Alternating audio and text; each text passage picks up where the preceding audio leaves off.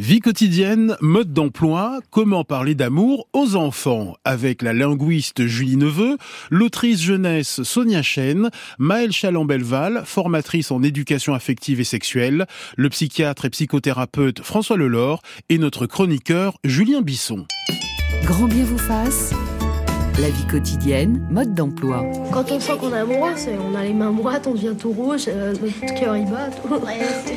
C'est des trucs tout bêtes. On pense qu'à celui qu'on aime ou celle qu'on aime. Euh, on en fait des rêves, on en fait des cauchemars. On, on peut, on peut plus, on sait plus quoi faire. Le coup de foudre, ça peut être très dangereux parce que le, coup de foudre, on dit oh, elle est très jolie et puis euh, c'est une chose comme ça et puis c'est un attrape-nigo parce qu'ensuite on ne sait pas son caractère, on ne sait pas euh, comment elle réagit. Toi tu l'as eu déjà le coup de foudre? Oui, une fois. Bah, je lui ai dit que je l'aime. Comme ça, je lui ai dit, je, je t'aime. Voilà, c'est terminé. Extrait de l'émission Moi je en 1985. Bonjour François Lelore. Bonjour Ali. Vous êtes psychiatre, écrivain, créateur du personnage d'Hector, ce jeune psychiatre aux multiples aventures. Vous aviez publié en poche chez Odile Jacob Hector et les secrets de l'amour. Alors l'amour c'est une émotion. Est-ce la même euh, émotion de la naissance au dernier souffle? Eh bien, oui, on peut dire que c'est la même, au même sens qu'un être humain est le même, mais aussi pas du tout le même de la naissance au dernier souffle. C'est-à-dire que l'amour évolue, nous suit, se modifie tout au long de notre vie. Alors il y a bien sûr un noyau commun qui est à base d'attachement, on verra c'est ce qui commence chez l'enfant, et puis après qui se teinte de sexualité au fur et à mesure qu'on grandit. L'amour c'est une émotion ou un sentiment? Alors ça, c'est des grands débats. Ça n'est pas une émotion au sens des émotions fondamentales, comme a les couleurs fondamentales, la colère, la joie, la tristesse. C'est plutôt un mélange de sentiments qui sont des, choses plus durables et aussi une disposition de penser. L'amour, c'est aussi une pensée, en particulier souvent l'idéalisation ou l'admiration envers l'être aimé. Hmm. Bonjour Sonia Chen. Bonjour Ali. Vous êtes diplômé en histoire de l'art, lettres classiques, diplômé de l'ESSEC. Vous avez coécrit avec Brigitte Labbé L'amour chez Priva Jeunesse avec de belles illustrations de Rémi Saillard. Il n'y a pas d'âge pour parler d'amour? Ah, Il n'y a pas d'âge pour parler d'amour. En fait, euh, dès 5 ans, la maternelle, euh, euh, alors les questions que vous évoquiez sur est-ce que tu as un amoureux, est-ce que tu as une amoureuse, en fait, les parents les posent très tôt. Et puis, les enfants se posent des questions sur l'amour euh, dès 5 ans, c'est-à-dire qu'ils se posent la question de savoir si leurs parents les aiment, ils se posent euh, la question de savoir si euh, eux-mêmes s'aiment, si en fait qu'est-ce que l'amour et si l'amour va durer toujours pour peu qu'ils soient confrontés à un mmh. divorce. Donc très tôt, ils se posent des questions et plus ils vont grandir, plus ils vont se poser de questions avec, comme le disait François, tout à l'heure, euh, un, désir qui va devenir euh, de plus en plus présent. Et nous, notre livre sur l'amour, euh, qui concerne surtout les enfants de 8 à 14 ans, en fait, va avoir des questions qui vont évoluer avec le mmh. temps et avec des questions qui vont aller plus vers le désir, mmh. plus vers l'intimité, plus vers le corps, plus ils vont grandir. Donc oui, euh, en fait, il n'y a pas d'âge, ça commence très tôt.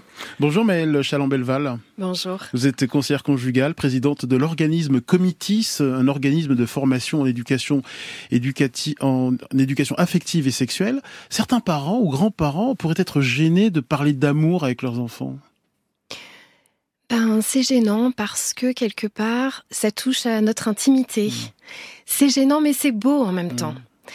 Et je pense que le premier témoignage des parents et des grands-parents, ce n'est pas d'abord des paroles, mmh. parler d'amour devant les enfants, mais c'est d'être l'amour pour leurs enfants et leurs petits-enfants.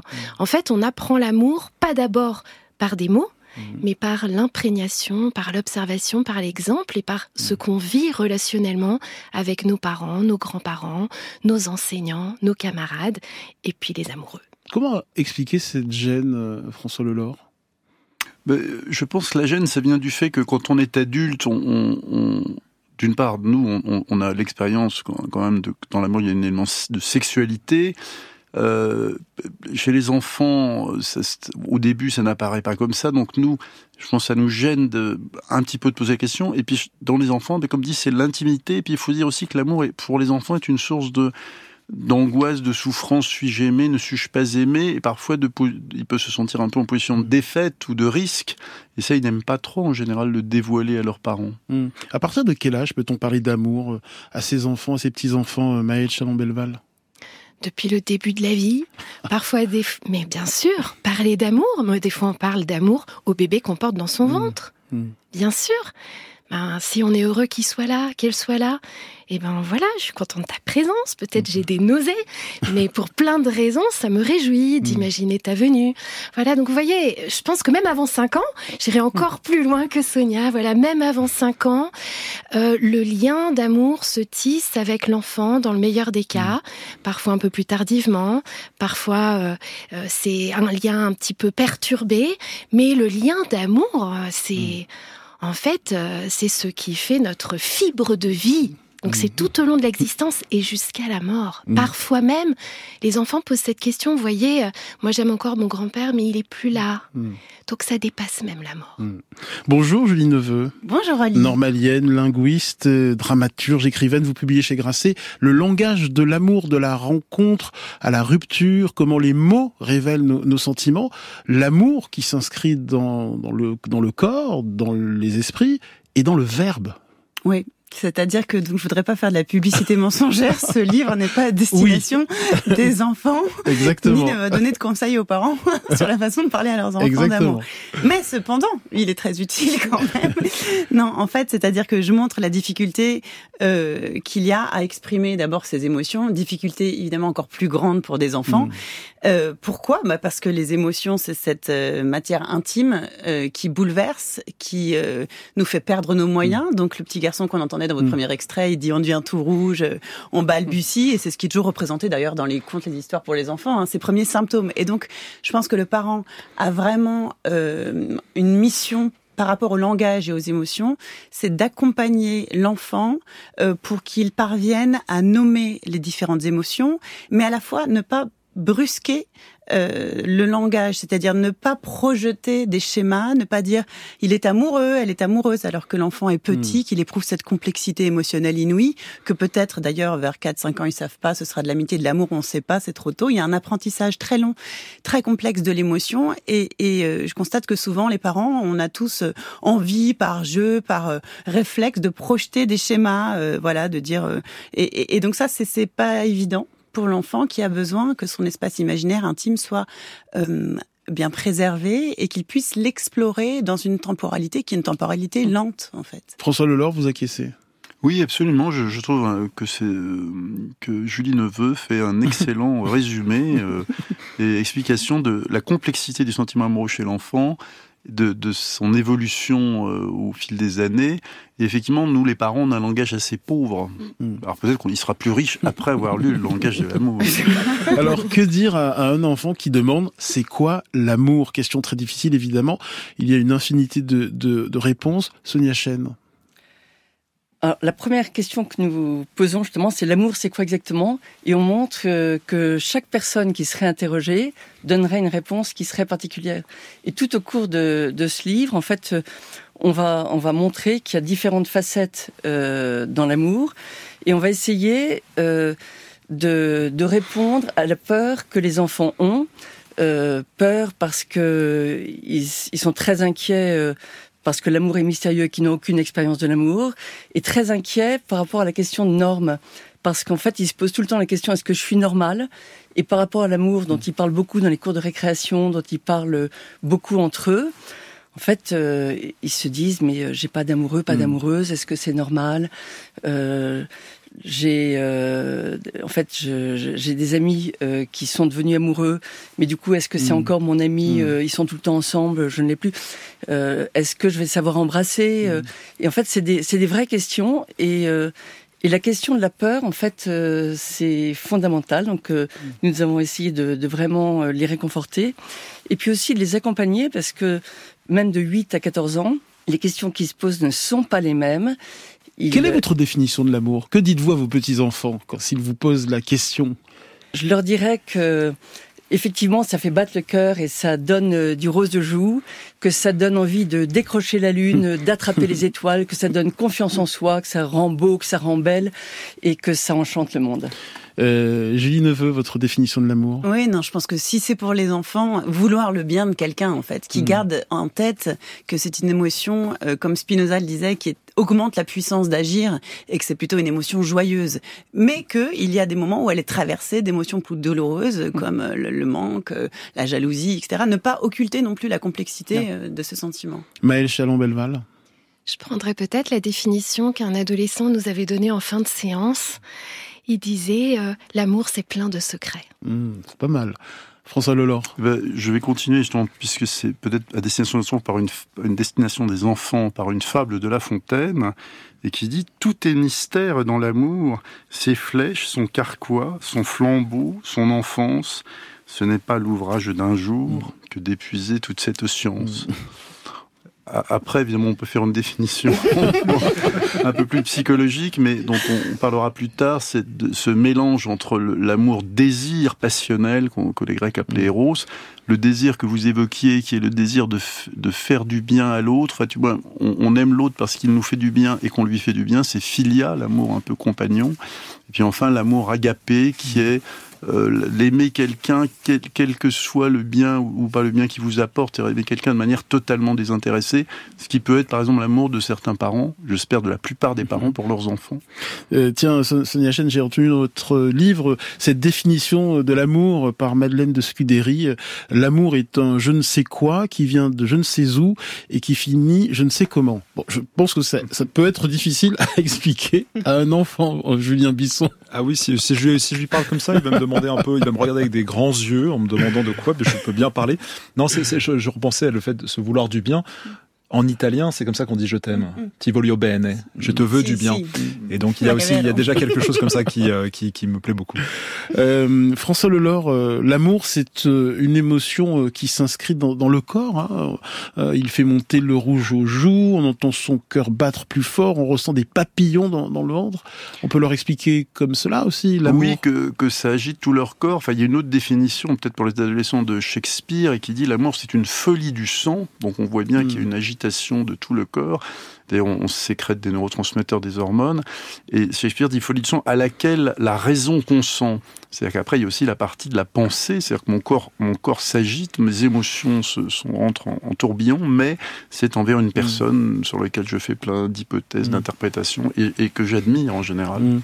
D'où viennent d'ailleurs ces fameux papillons dans le ventre? C'est quoi exactement Alors, Comment leur expliquer ça aux enfants Écoutez, je ne sais pas s'il y a eu des études sérieuses sur le thème des papillons dans le ventre, mais ça devrait, parce que c'est un phénomène universel.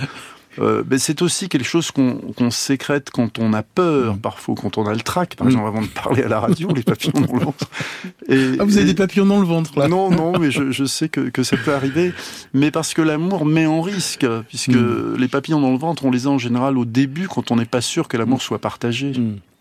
Euh, en tout cas, euh, Julie Neveu, l'amour délie les langues et donne envie d'écrire des lettres d'amour, des poèmes, des épopées, des romans, des billets doux, des SMS passionnés. Euh, ça donne envie de laisser des post-it à sa moitié.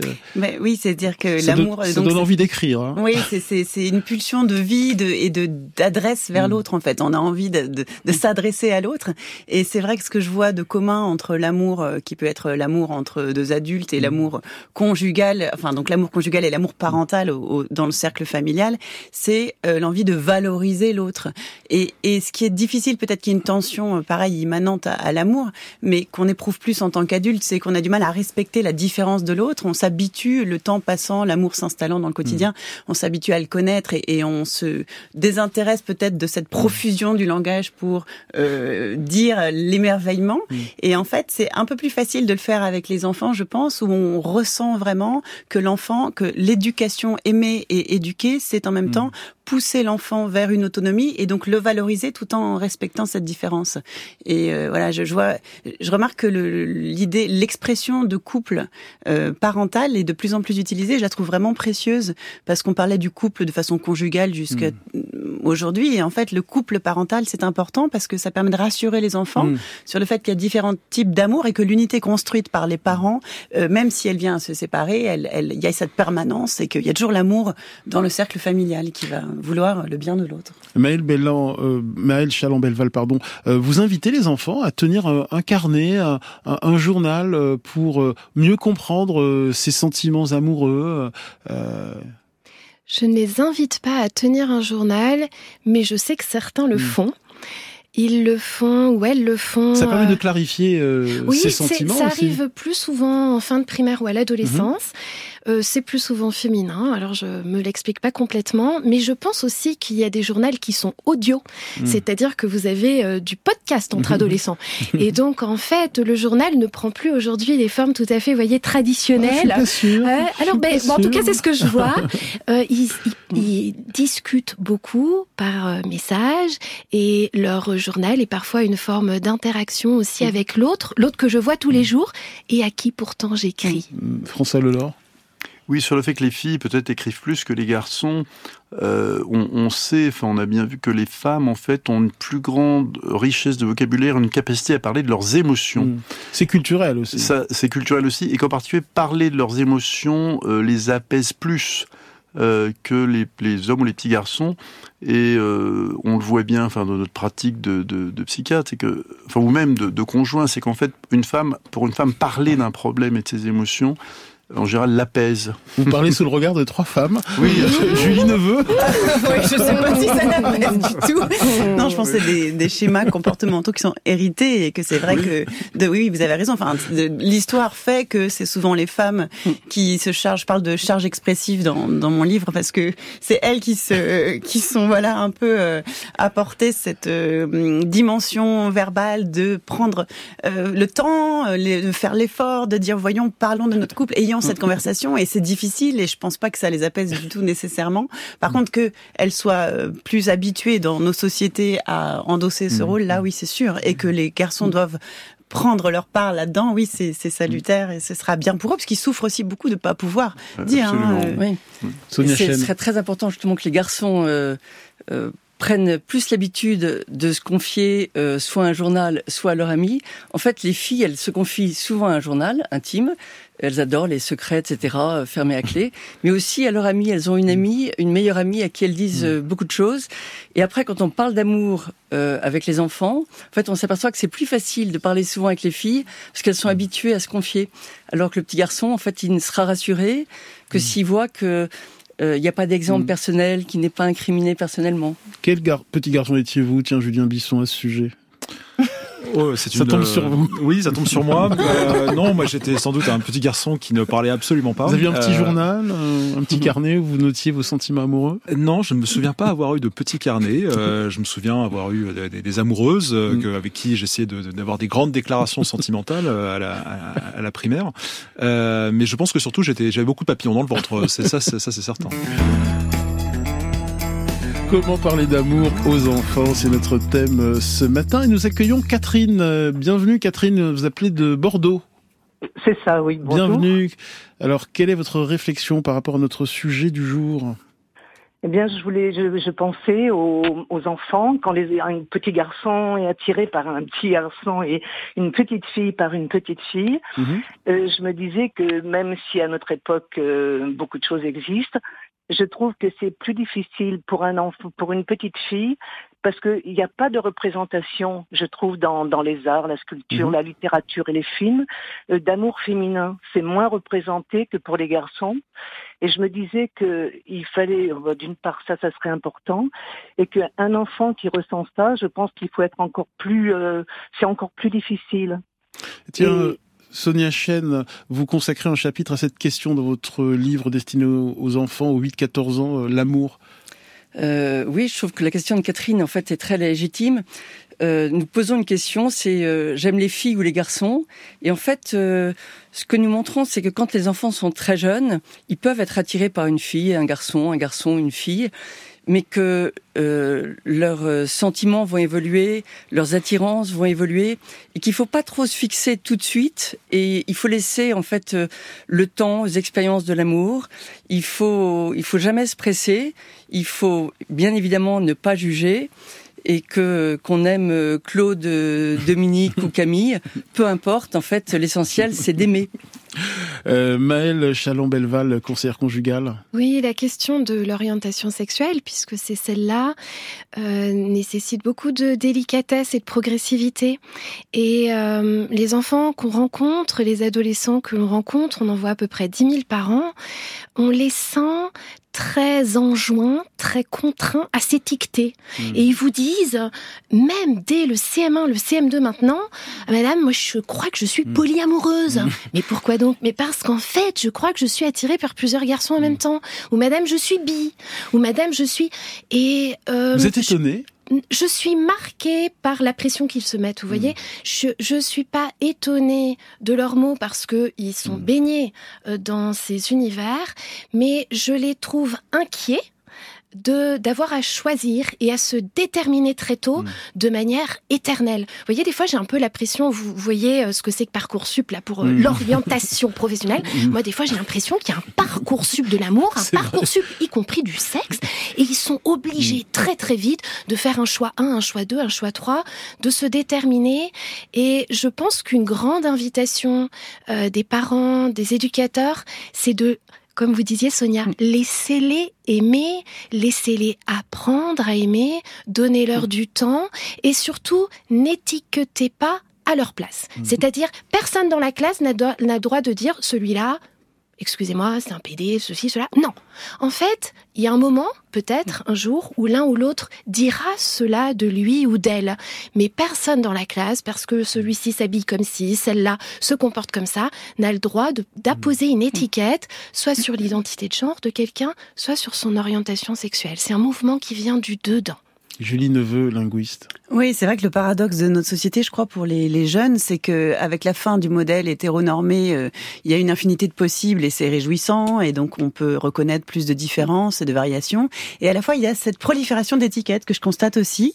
Et donc, euh, on va se retrouver avec des jeunes gens qui, euh, bah, qui ont hâte, qui se sentent en effet contraints de se nommer. Or, le langage, il a ce, ce pouvoir magnifique de partager, de pouvoir faire, oui, partager une expérience, mais il catégorise. C'est vraiment ce que fait le nom. Vous voyez, il catégorise, il donne des limites, il, il restreint, il définit. Et donc, il faut se méfier de ça. Et on se retrouve donc vraiment avec des, jeunes gens qui essaient de se, trouver des étiquettes alors même qu'ils n'ont pas fait l'expérience. Et puis, l'expérience des réseaux sociaux augmente ça. C'est-à-dire qu'il va y avoir beaucoup de rencontres qui sont virtuelles.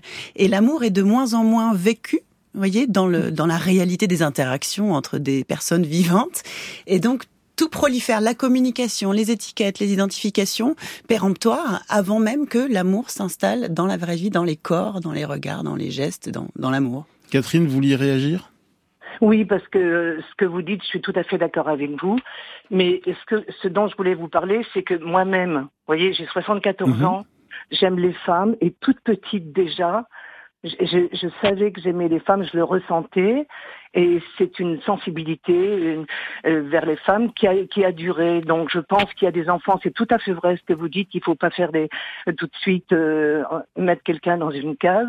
Mais en revanche, je voulais parler de, de on devrait même plus, on devrait même plus parler d'homosexualité, ça devrait être mmh. naturel. Mmh. Et puis euh, voilà, et je trouve qu'il y a une sensibilité d'ailleurs euh, souvent, euh, on dit souvent que des enfants qui découvrent leur homosexualité, il y a, dans les adolescents, il y a plus de suicides que pour les autres adolescents. C'est vrai. Et puis, je voulais vous dire aussi, puisque j'ai des professeurs de français, qu'en tant que professeur, j'ai vu l'importance des mots et, et j'ai vu à quel point, par exemple, moi je leur disais, vous savez, euh, les mots, c'est une arme, une force et une séduction. Donc effectivement, par les mots, eh ben, on peut tuer, je veux dire, la mm. sensibilité d'un enfant, ou au contraire, on peut la faire s'épanouir. C'est très juste euh, ce que dit euh, Catherine euh, Maëlle Chalon-Belval. Oui, ces questions sont importantes et puis il est nécessaire de d'observer en fait la santé intérieure d'un mm. enfant.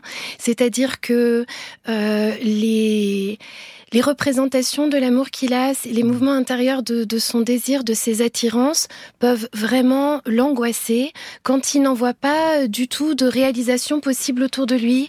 Et euh, cette angoisse peut le mener, y compris à euh, des, des, passages à l'acte que les voilà les adultes voient comme des transgressions et euh, punissent, alors que cet enfant peut être un peu malheureux et se poser des questions, un peu comme on disait au début de l'émission suis-je normal mmh. Ai-je raison d'aimer mm. comme j'aime. Voilà. Julie Neveu. Moi, je voulais juste compatir avec Catherine et euh, reconnaître, constater le manque cruel, euh, l'asymétrie cruelle dans nos histoires, les histoires qu'on se raconte, les histoires qu'on raconte aux enfants, le manque de représentation des histoires d'amour homosexuel.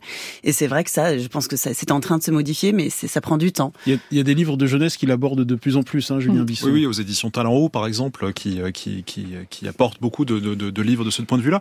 Mais c'est vrai que dans les grandes, les, les, les, les grands blockbusters, ça commence un tout petit peu à évoluer, mais on reste quand même dans quelque chose de très, de très normatif. On se souvient qu'avec la, la, Reine des Neiges, par exemple, de mmh. Disney, il y a eu un moment un, un débat est-ce que la Reine des Neiges euh, est homosexuelle?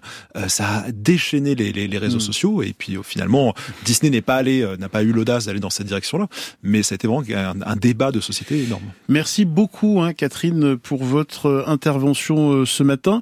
un message de d'un auditeur qui ou d'une auditrice, je ne sais pas, qui nous dit j'ai 66 ans, j'ai toujours en tête la réponse de ce professeur de français quand j'étais en troisième, à qui j'avais posé cette question, c'est quoi l'amour? Et il m'avait répondu, c'est de voir un couple de personnes âgées assis à une terrasse de café et avoir encore quelque chose à se dire. C'est quand même assez beau. Euh, tiens, quelle est la, la grande différence entre l'amour et l'amitié, Sonia Chen? Alors l'amour et l'amitié se ressemblent énormément. Que dire à un enfant? Oui, mais ça, ça, ça, se ressemble énormément parce qu'on a envie de, de tout se dire, de tout se raconter, de passer énormément de temps ensemble. On peut deux, deux petites filles peuvent être dans le mmh. même lit euh, parce qu'elles sont, sont euh, mmh. invitées et mais en fait, la grande différence, c'est que même si on a envie d'embrasser sa meilleure amie ou son meilleur ami, euh, en fait, ce sera sur la joue. Euh, si on est collé l'un contre l'autre à se faire des euh, des guillis et des chatouilles avec une amie, en fait, il n'y aura pas d'intimité physique, on n'aura jamais envie d'aller au-delà. Et la, la, grande différence entre l'amitié et l'amour, elle se fait en fait dans le langage des corps. Hmm. Euh, et entre l'amour et l'amitié, il y a l'amour platonique. Alors l'amour platonique, ça c'est assez on, drôle. On s'aime d'amour, mais sans besoin physique. Alors, on pourquoi parle... c'est pas de l'amitié? Parce qu'en fait, euh, il y a une frustration, c'est-à-dire qu'en fait, c'est frustration la réponse. oui, mais euh, dans l'amitié, il y en a pas et de frustration, alors que dans l'amour platonique, il y en a beaucoup. Et euh, ce qui me faisait rire au début aussi, dans le, quand vous avez dit l'amour platonique, c'est que l'amour platonique, Platon n'aurait pas du tout été content oui. euh, qu'on qu parle d'amour platonique comme d'un amour chaste. Mais euh, donc, le, enfin, je pense vraiment que c'est de l'amour, mais avec chasteté. François Lelore, sur la différence entre l'amour et l'amitié oui, mais tout à fait ce que vous venez de dire, c'est la, la, grande différence, et c'est effectivement que dans, dans la, dans la, dans l'amour, il y a tout le corps qui se met en mouvement, il y a le désir euh, sexuel, il faut bien l'appeler mmh. comme ça, le désir physique. Et, et, on le voit aussi, je dirais, la, la différence, c'est peut-être une question aussi d'intensité de, de, de l'émotion, c'est-à-dire euh, dans, dans l'amour, effectivement, il y, a, il y, a, toutes ces manifestations physiques quand on voit la personne dont on est amoureux, qu'on n'a pas forcément dans l'amitié. Également, il y a les douleurs du manque, c'est-à-dire, dans, on peut être séparé d'un ami, on peut en être un peu triste, un peu mélancolique, mais quand on est séparé de la personne qu'on aime, dont on est amoureux, on a des perturbations émotionnelles, euh, presque physiques, beaucoup plus importantes. Euh, comment expliquer à un enfant ce qu'est un coup de foudre? Qui s'y colle Julie Moi, je veux bien. Sonia Chen. je veux bien, en fait, euh, parce que tout à l'heure, en fait, j'avais euh, envie d'intervenir quand vous parliez des papillons dans le ventre, quand vous parliez de du rouge aux joues, quand vous parliez de, des battements de cœur très rapides. En fait, euh, le coup de foot, ça commence par ça. Et l'avantage, en fait, euh, de vous répondre aujourd'hui, c'est qu'il y a eu des découvertes en neurosciences et qu'en fait, on sait que dans dans le cerveau, en fait, euh, deux cerveaux euh, se créent une forme d'empathie. Et, euh, et, quand on voit quelqu'un, en fait, euh, il se trouve que le cerveau de l'autre vous voit aussi. Mmh. Et de part et d'autre, en fait, on transpire, on a le, le cœur qui bat. Et on voit qu'il y a une, une compatibilité. C'est quand même génial de penser que c'est les cerveaux qui communiquent avant même qu'on se soit dit quoi que ce soit. Et on a une attirance et on va l'un vers l'autre. François Lelore oui, mais c'est, vous parlez bien sûr du, du, coup de foudre partagé, ouais, qui est réciproque. et instantané, qui est, qui est, effectivement magnifique. La littérature est, est, plus riche en plutôt en coup de foudre non partagé, mmh. c'est-à-dire qu'on les films de Woody Allen en sont pleins, par exemple. et, et euh, mais ce que vous dites est vrai, c'est-à-dire qu'il faut dire oui, les deux cerveaux communiquent, mais aussi parce que ils, ils ont vu les corps, parce que dans le coup de foudre, il y, a, il y a quand même quelque chose de très visuel. Et, on a une attraction mystérieuse, instantanée pour un visage et un corps. Et maintenant, il y a des chercheurs qui disent aussi que ça, il y a probablement des histoires de phéromones chimiques, de compatibilité de nos systèmes immunitaires, que apparemment on tomberait aussi amoureux pour des questions de, de parfum, d'odeur dont on n'a même pas conscience. Les enfants peuvent euh, ressentir un coup de foudre. Est-il de la même intensité que chez les adultes? Écoutez, alors d'après mes souvenirs, euh, je, je, ne sais pas honnêtement, et d'après les témoignages que j'ai d'enfants autour de moi, euh, ils parlent rarement du début de l'amour, parce qu'ils sont connus en cours de récréation, mais je, je, ne sais pas honnêtement. Non, parce qu'on sait que dans l'enfant, certaines émotions, certains sentiments sont exacerbés, euh, parfois plus forts que quand on est adulte. Euh, c'est peut-être le cas du, du, coup de foudre. Euh, Julie Neveu. Moi, je voudrais dire quelque chose d'un point de vue linguistique sur le coup de foudre, parce que c'est intéressant, c'est que c'est que les Français utilisent cette expression-là, qui est une métaphore évidemment, et en fait, les Italiens ont la même culpo di fulmine, enfin donc il y a la mm. foudre, le tonnerre, tandis que vous allez voir des, des, sociétés. Donc euh, euh, l'espagnol, l'anglais, ils disent love at first sight. Les, les Allemands aussi, auf den ersten Blick, mm. le premier regard.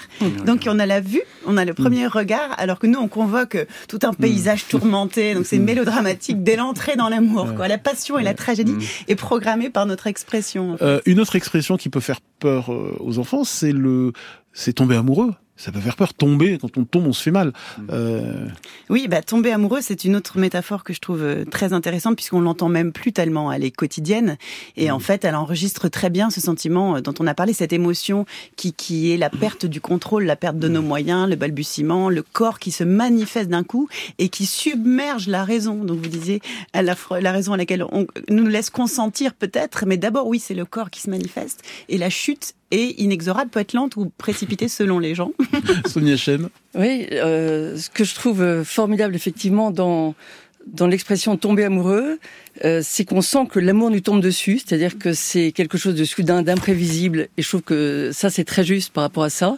Et puis que quand on dit tomber, d'habitude la chute c'est quelque chose d'atroce, alors que là, euh, quand on est deux euh, à tomber, on est comme euh, en apesanteur, et on a l'impression de, de, voler à deux et que du coup c'est absolument formidable. Maëlle Chalon-Belval?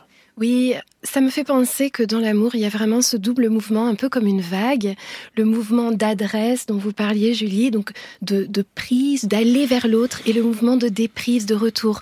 Et c'est euh, euh, un mouvement comme le tomber amoureux, où il y a du lâcher prise, comme aussi dans la sexualité, et en même temps du aller vers toi. Donc c'est peut-être la préfiguration aussi d'un autre mouvement, le mouvement dans la sexualité, où il y a euh, une forme de mouvement vers toi, mais aussi une forme d'abandon.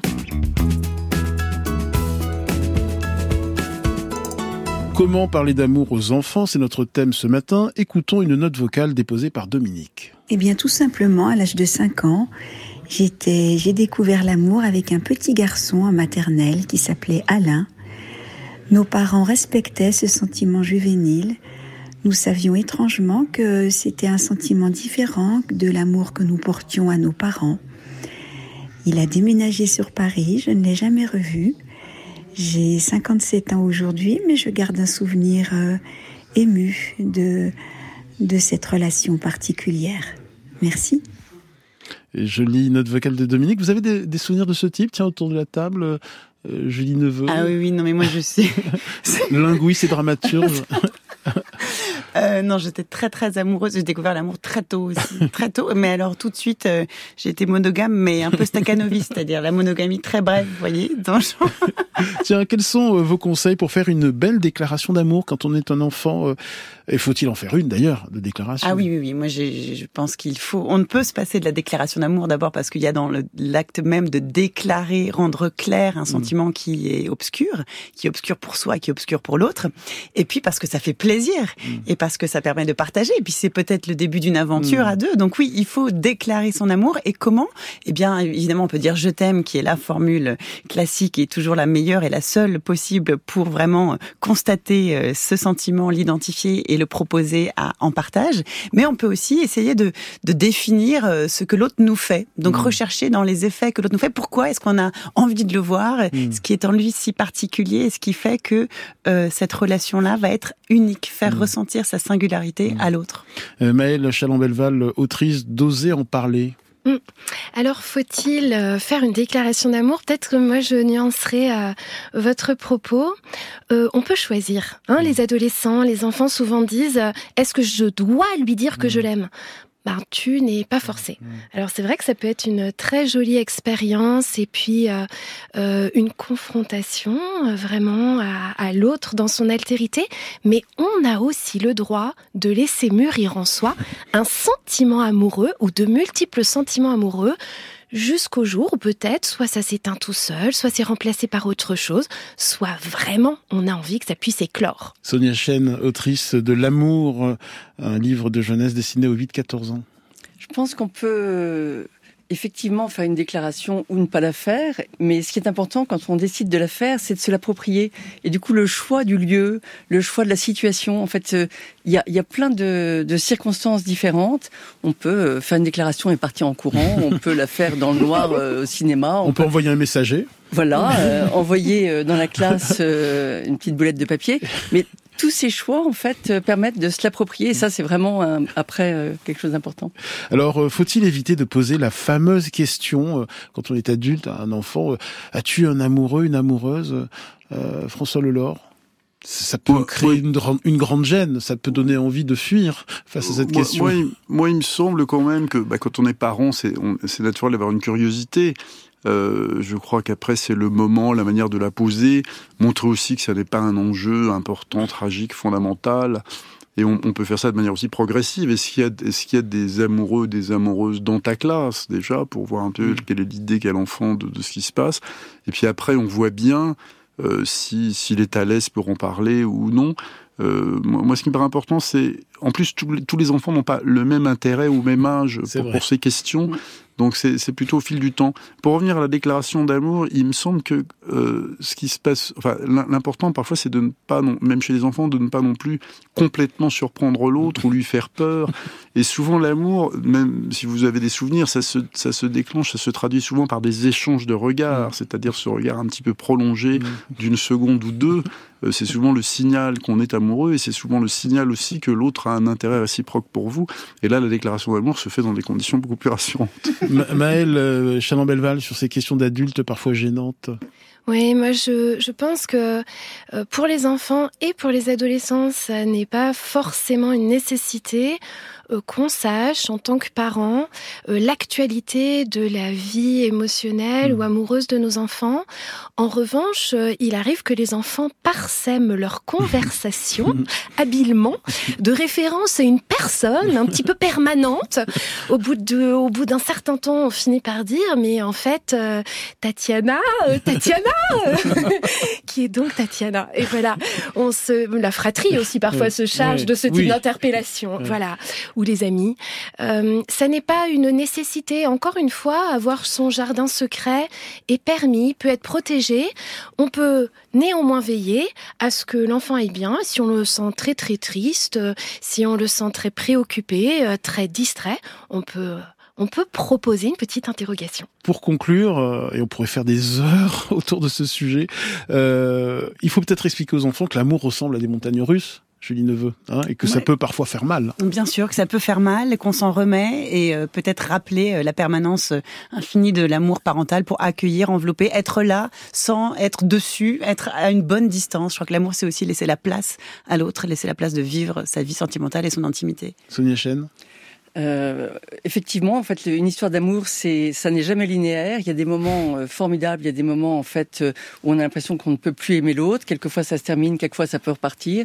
Et donc, il y a un côté euh, montagne russe. Je vais juste rajouter quelque chose par rapport euh, au fait de parler euh, quand on est parent. Moi, je suis frappée quand euh, je suis en librairie que je rencontre des parents. Ils me disent que souvent ils n'osent pas hmm. parler d'amour à leurs enfants. Et en fait, c'est important de, de leur donner les mots justes hmm. pour qu'ils puissent se préparer donc avant d'en parler et puis euh, qui prennent des occasions, comme vous le disiez, mm. mais de temps en temps, ils peuvent voir qu'un enfant a un chagrin d'amour, et ça peut être une, une, bonne solution pour en parler. Merci à toutes et tous. N'hésitez pas à podcaster et à partager cette émission sur l'appli Radio France ou sur le site de France Inter. Grand bien vous fasse est un podcast France Inter.